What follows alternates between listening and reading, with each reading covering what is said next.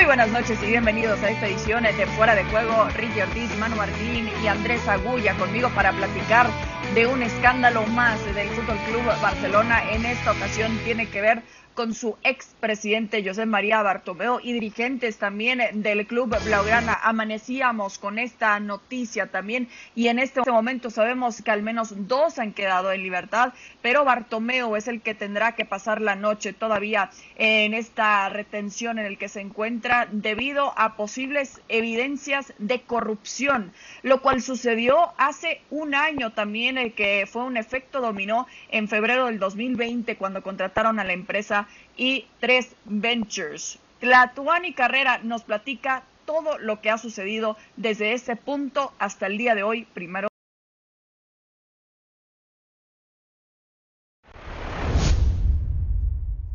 Este lunes, los diarios deportivos de Barcelona todavía amanecieron con noticias de la cancha. No presagiaban lo que venía.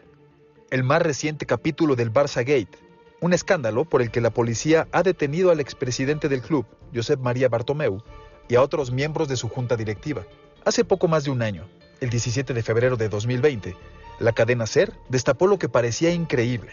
La dirigencia del club había pagado por desprestigiar a sus propios jugadores, entre ellos a Leo Messi y Gerard Piqué. Había también otros personajes como Pep Guardiola y Joan Laporta, la agencia argentina 13 Ventures fue la responsable de la campaña sucia, por la que recibió cerca de un millón de euros. Y es en esos pagos donde la justicia española encontró las mayores irregularidades. Seis facturas menores a 200 mil euros para burlar los órganos auditores del club llamaron la atención por presunta corrupción y delitos relativos al patrimonio. La falta de colaboración de los directivos del equipo encendió con más intensidad las alarmas de las autoridades. Bartomeu renunció el pasado 27 de octubre, pero siempre defendió su inocencia. Hoy fue detenido en las puertas de su casa, criticado ferozmente por su herencia deportiva. Hoy también será juzgado en tribunales.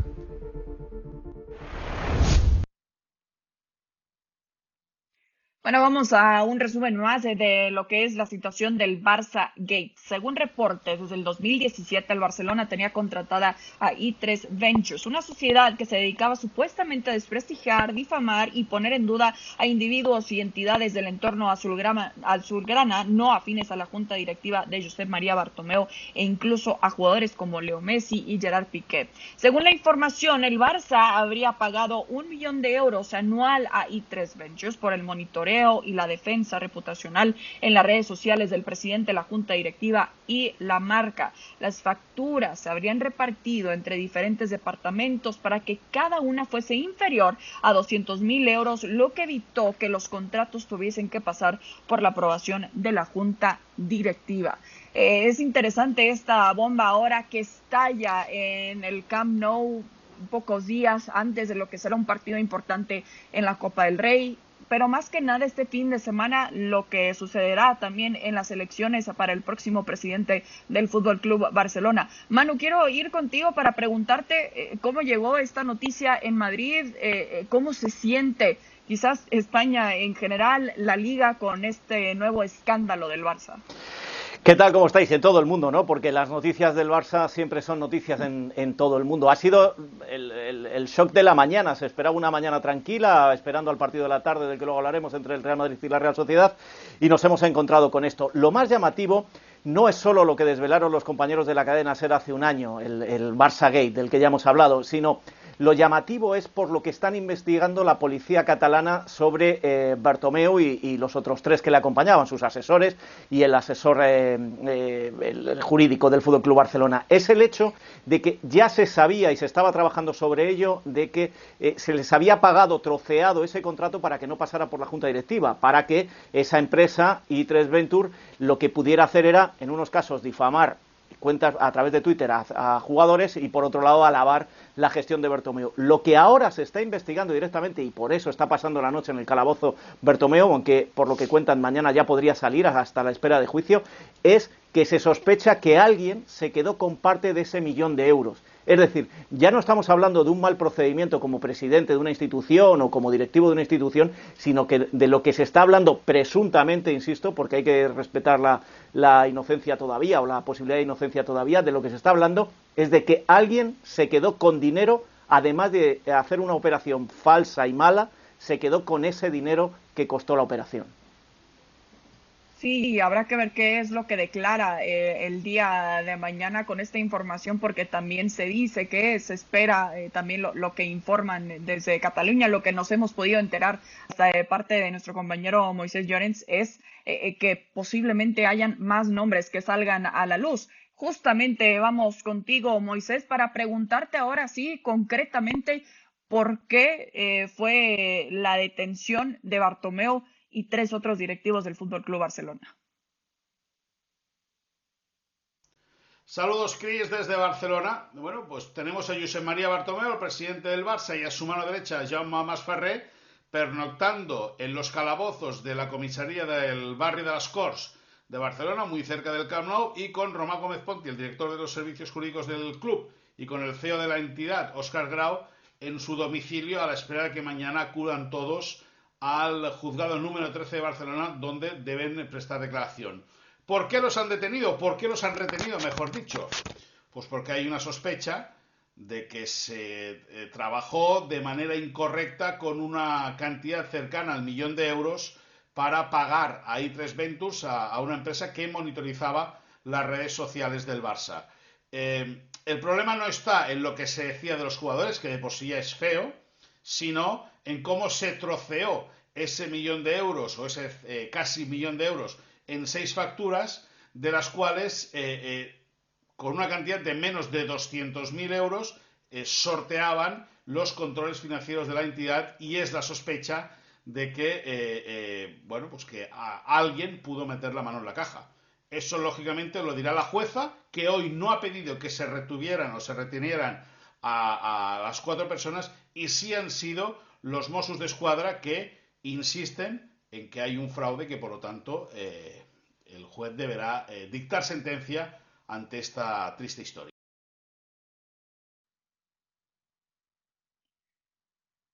A ver, Moy, y sabemos lo que viene este fin de semana con las elecciones. Eh, te pregunto cuánto podrá afectar esta misma situación lo que se viene ya el mismo domingo.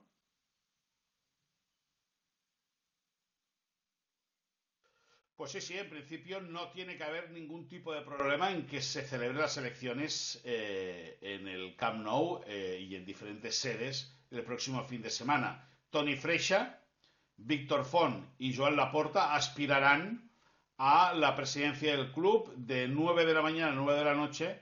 Los socios están citados a votar, ya te digo, eh, en, el, en el Camp Nou y en diferentes sedes. También más de 20.000 socios han ejercitado el derecho a voto por correo. Por lo tanto, se espera eh, una buena eh, presencia de, socios eh, para dictaminar quién debe ser el presidente del club y, sobre todo, quién debe coger las riendas en esta situación tan, tan delicada en la cual se encuentra la institución catalana. El favorito es Laporta, pero veremos si Font y Freixa son capaces de dar el sorpaso en estos últimos días de campaña. Pero elecciones, si no pasa nada muy, muy raro, o sea, por esta cosa de, por esta situación que está viviendo Bartomeu, no se van a suspender las elecciones. Por lo tanto, el domingo todos los socios a votar.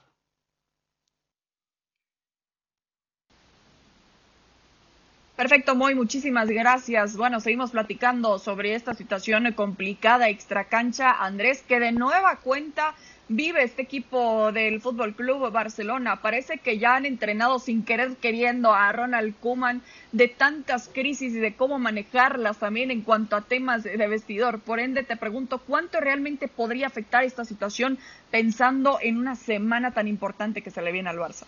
¿Qué tal, Cris? ¿Cómo te va? Un saludo para todos. Yo creo que nada, creo que este plantel, este grupo de jugadores y este entrenador han aprendido que, no cuentan con la dirigencia, que no cuentan con el club, que son ellos y ellos son los encargados de, pelear y de tratar de sacar adelante una temporada difícil con el plantel que tienen, con los problemas que hay, eh, con las lesiones que tienen y con un cuerpo dirigencial que no ha parado de darle disgustos. Es decir, desde el burofax, pasando por la renuncia, la renegociación de contratos, la falta de dinero y ahora todo esto, eh, creo que en otra condición, en otro escenario, a otro club, seguramente lo afectaría mucho. Pero este grupo de jugadores ha pasado ya por esta situación por tanto tiempo o por todos estos meses que me da la sensación que son impermeables a esto, que han generado un compromiso interior en el vestuario entre los jugadores y el técnico de pelear, de competir, de trabajar y de luchar sin importar ni lo que venga mañana, ni lo que venga después de las elecciones, ni que pase lo que pase cuando se acabe el contrato de Messi.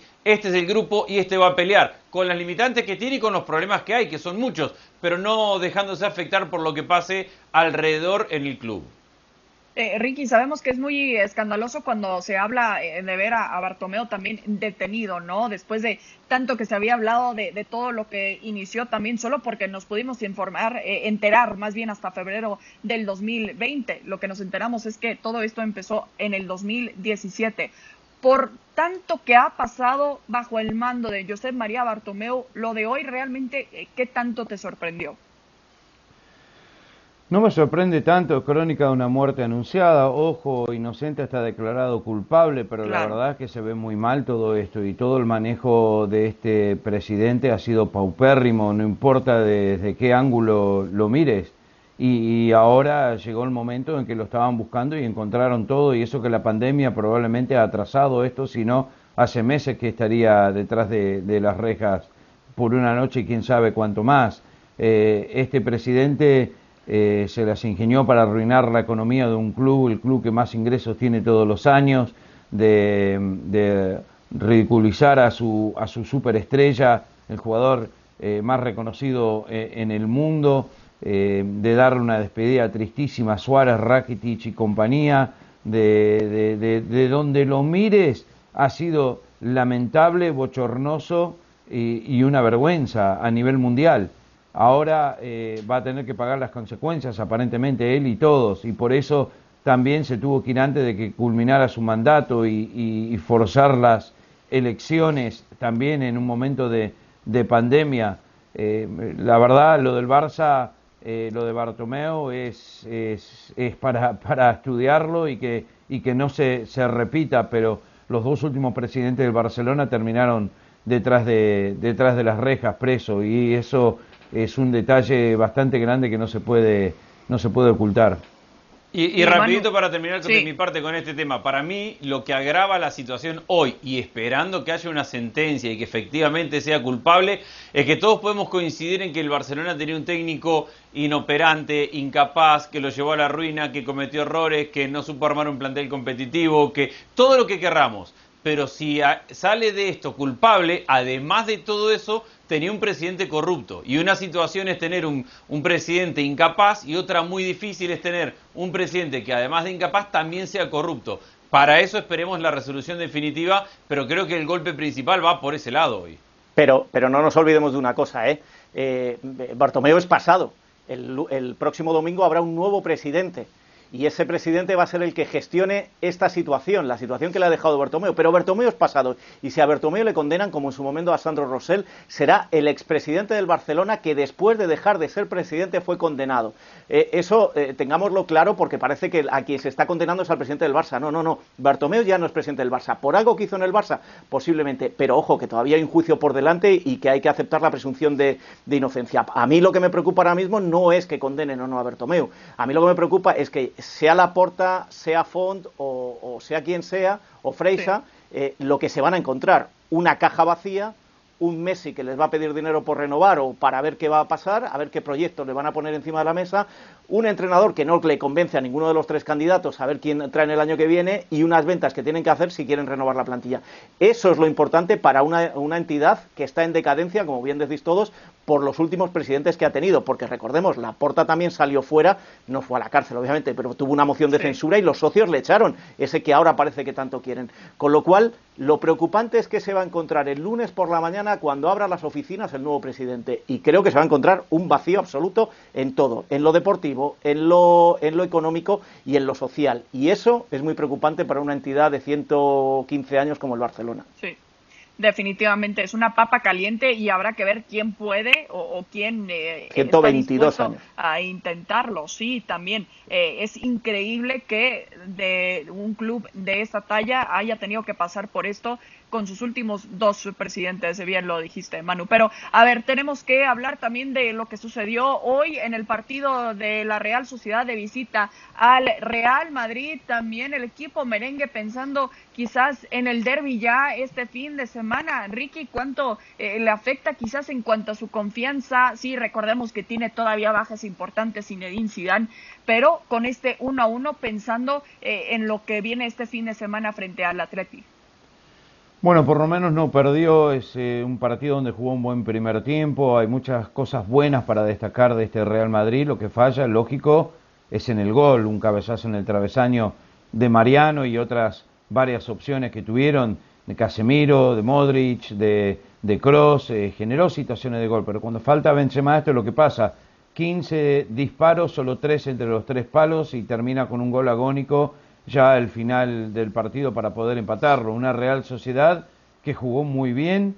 Eh, a mí me, interesa ver esta Real Sociedad de, cómo puede jugar tan bien eh, un momento y jugar tan mal por otro. Es increíble los cambios de este equipo, pero cuando está bien, cuando está lúcido, eh, hoy vimos que, que, está para pelear y está para pelear puesto de Champions. al mismo tiempo, el Real Madrid hoy volvió Valverde, eso es buena noticia. Rodrigo, eso es buena noticia también, pero para jugar contra el Atlético me parece que va a necesitar mucho más, recuperar más jugadores, porque el Atlético es un equipo muy duro, que sabe lo que va a tener que hacer para ganar ese partido, y con Joe Félix y Suárez una oportunidad que le den ya es suficiente para el equipo del Cholo. Así que yo creo que la tiene bastante complicada el Real Madrid contra el Atlético para, para el próximo partido. Andrés, ¿estás de acuerdo? A ver, es un partido complicado sin lugar a dudas. Ahora si recordamos lo que pasó en la primera ronda, el, Real Madrid le ganó sin transpirar prácticamente al, Atlético de Madrid. A mí el primer tiempo del Real Madrid me gustó.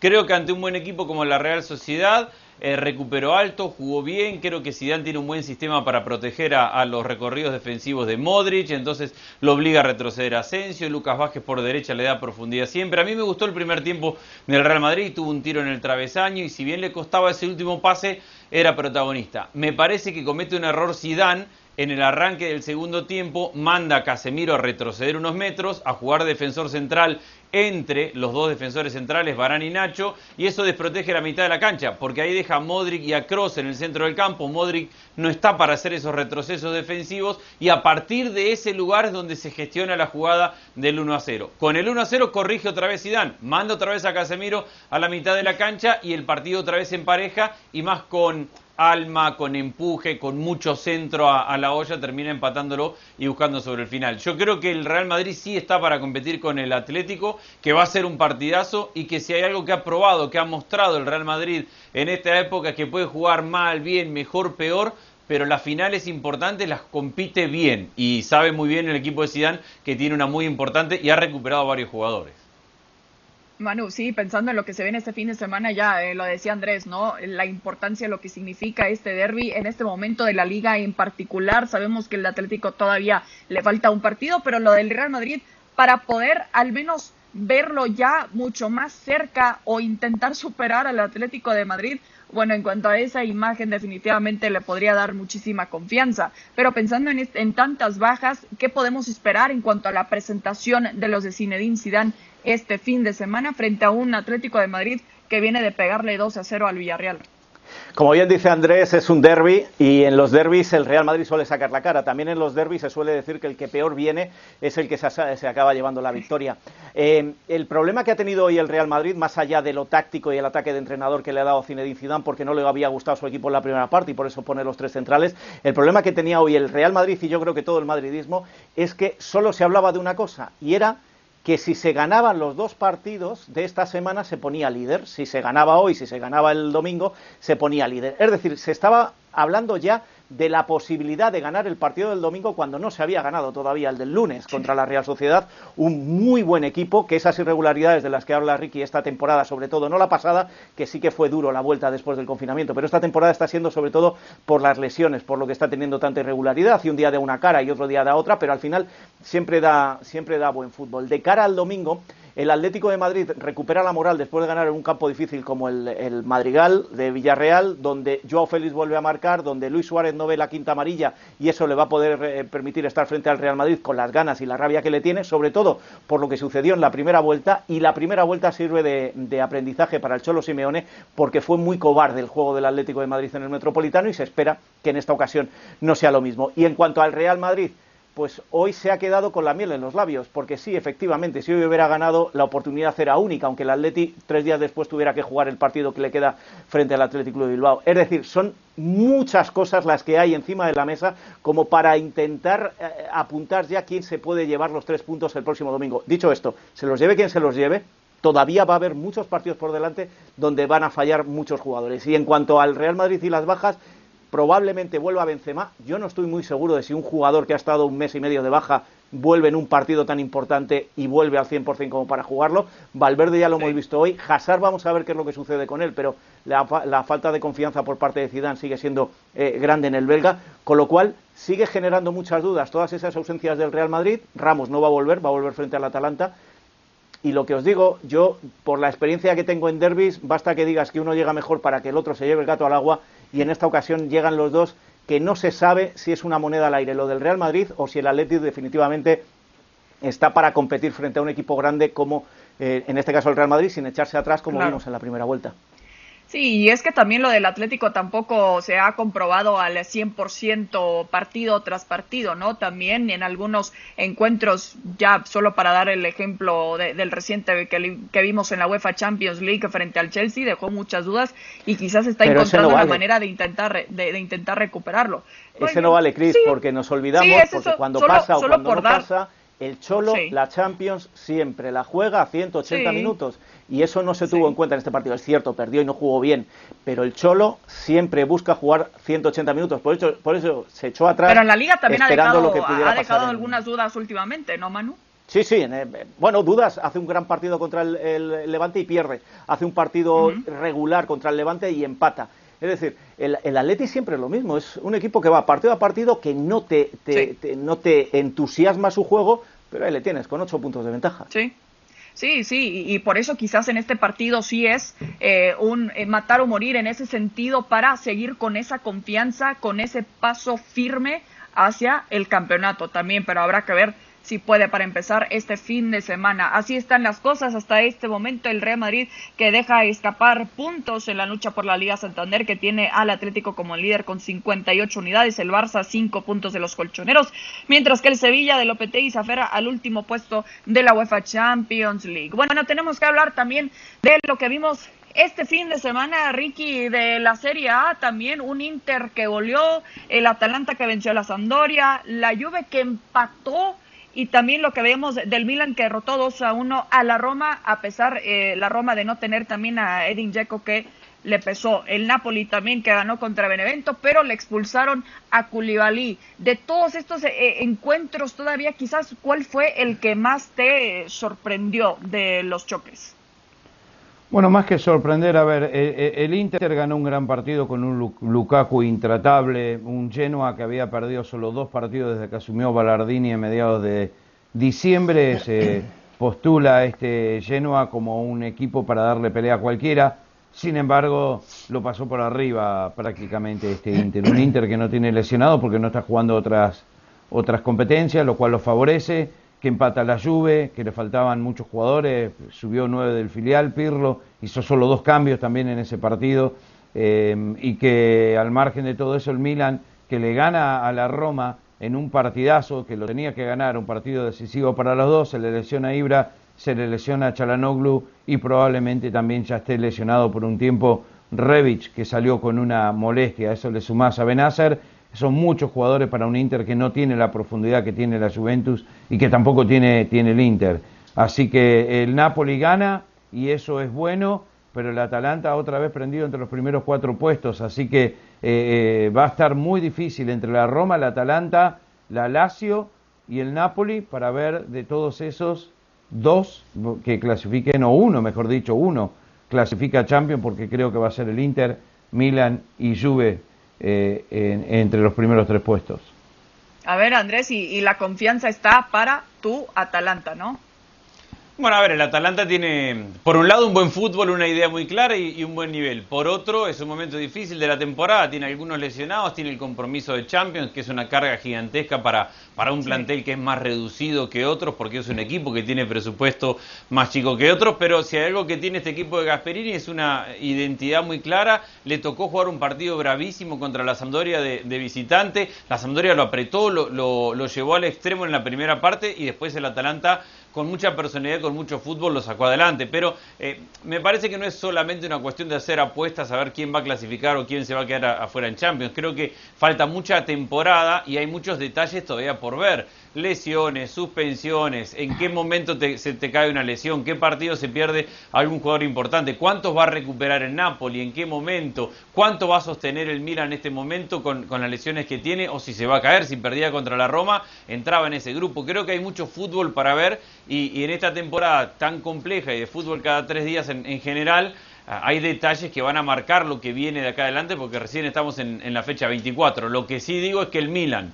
ganándole a la Roma en el Olímpico, evitó este fin de semana caer en ese grupito que está entre los 43 y 46 puntos y mantiene todavía una diferencia para pelear por el real objetivo del Milan, que es volver a la Champions. Sí, Sí, definitivamente. Y, Manu, justamente lo que ya mencionaba Ricky, con las bajas eh, que tiene hasta ahora el equipo de Pioli, pensando en un compromiso importante que tendrá en los octavos de final eh, de la Europa League, también con este compromiso en la Serie A. Eh, cuánto le pesa de nueva cuenta, porque lo hemos visto ya con Pioli y con el Milan, que fue cuando justamente empezaron a perder puntos importantes, pensando en todavía lo que le queda, pelear por estos puestos y pelear por mantenerse vivo en la Europa League frente al Manchester United. Sí, fíjate, Chris, hablamos mucho de, del Inter, el hecho de no estar en Europa, lo que le favorece. Yo creo que le va a favorecer hasta ahora que ha jugado dos partidos más que el Milan, más que el Milan posiblemente eh, le haya influido, eh, ha jugado uno más que, la Juve y uno más que el, que el Lacho, porque las competiciones europeas han vuelto ahora. Quiero decir con esto que en esta situación y como está el Milan con esa plantilla y jugando Europa League y teniendo que pelear cada miércoles, o mejor dicho, cada jueves y cada domingo, cada jueves y cada domingo, si sigue adelante, y el Inter tranquilamente yéndose hacia arriba y ya con la ventaja que tiene, hombre, muy mal se tiene que dar. Pero también estoy de acuerdo en una cosa que ha dicho Andrés, que está pasando en todas las ligas, absolutamente en todas. Y si no, mirar al Leverkusen en Alemania, como está desde que ha empezado este año. Va a haber lesiones, va a haber COVID, va a haber eh, cansancio físico, mental. Es decir, no se puede dar absolutamente nada por hecho. Fijaros en el Atlético de Madrid y las semanas que llevamos discutiendo aquí en, aquí en España. No se puede dar absolutamente nada por hecho. Pero creo que ahora es cuando llega el momento verdadero de aquello que dijimos en diciembre. Este Inter se debe aprovechar de estar fuera de Europa. Si es así, no hablemos más, hablamos a fin de año de cuando se decidan todos los campeonatos, entonces. yo, yo, creo, yo creo que si algo de algo podemos estar casi seguros o poner una buena apuesta es que Gennaro Gattuso no será pronto ya el director técnico del Napoli, ¿no, Ricky? Y hasta fin de año lo va a hacer. Eh, no le queda otra al Napoli. Eh, por más que esté dando vuelta Benítez, esté dando vuelta Sarri. Eh, pero después de este año no, Gattuso no será el técnico y será mutuo. Eh, pero al margen de todo eso, el Napoli ahora está pensando vencer alguna de sus figuras porque especialmente si no clasifica Champions sería el segundo año consecutivo, han hecho inversiones muy grandes para lo que es el club. Por más que lo haya manejado muy bien Aurelio de Laurentiis, eh, con este año de pandemia ha sido bravísimo para todos, entonces eh, no clasificar a Champions sería un golpe muy pero muy duro y, van a esperar hasta fin de año con, con Gatuso para no pagarle a, a dos técnicos al mismo tiempo. Eh, el equipo está, está peleando, está ahí, no garantiza que trayendo otro técnico eh, lo va a mejorar mucho más de lo que está ahora, así que hay que esperar y ver. Pero tiene este tipo de paciencia alguien como Di Laurentiis, Andrés. Bueno, De Laurentiis ha sido tan impaciente que con el equipo peleando por todo ya generó una situación de, tensión interna. Es decir, eh, a mí De Laurentiis, que me genera mucho respeto por, por varias formas de trabajar con un club saneado económicamente, Después veo cómo implosiona su propio equipo. Le pasó el año pasado y le pasa esto. Un equipo que venía en un momento de irregularidad, con un par de partidos malos, pero que estaba a 3-4 puntos de Champions, que estaba en ese momento en competencia en Europa, que estaba en ese momento en competencia en Copa Italia y generó este, este sistema de tensión que no le viene bien a nadie. Yo digo que hoy, coincido con lo que dice Ricky, pero fútbol es fútbol y los resultados mandan. Si de acá a fin de año Gattuso y el Napoli terminan bien, Ojo que la historia a lo mejor es distinta, es muy cambiante el fútbol y es muy cambiante el fútbol en Napoli. Así que hoy seguramente está en la última temporada, pero esperemos. Eh, en eso sí estoy de acuerdo, que todo puede suceder, ya lo que vivimos en el 2020 lo ha demostrado y este 2021 quizás también. Ricky, Manu, Andrés, muchísimas gracias, un gusto como siempre. Nos vemos hasta la próxima en Fuera de Juego. Gracias.